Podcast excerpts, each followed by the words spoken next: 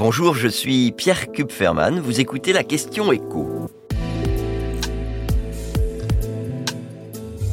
Pourquoi de plus en plus de salariés doivent-ils se contenter du SMIC?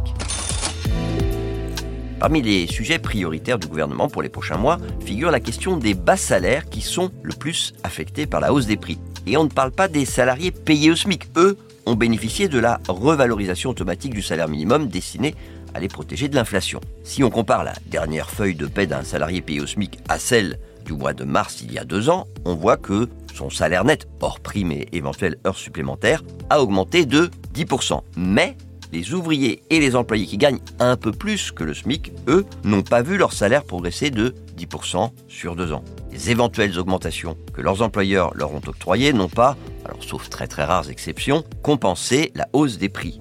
En moyenne, sur deux ans, leur salaire a pris 6,5%. Ce qui veut dire que ceux qui, il y a deux ans, percevaient un salaire très légèrement au-dessus du SMIC, ne touchent plus aujourd'hui que le salaire minimum.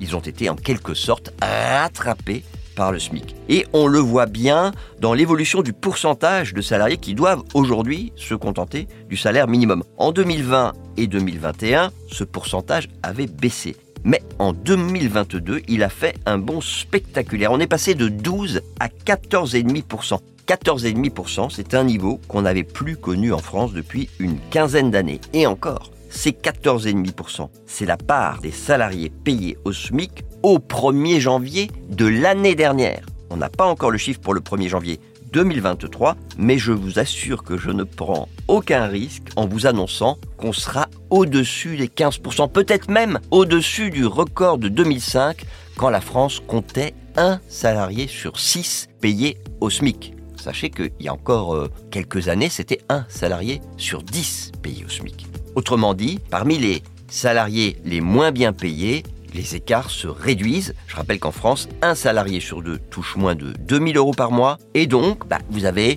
près de un salarié sur trois dont la paye nette se situe entre un petit peu plus que le SMIC et 2000 euros par mois, alors que le salaire moyen se situe, lui, au-dessus des 2500 euros nets.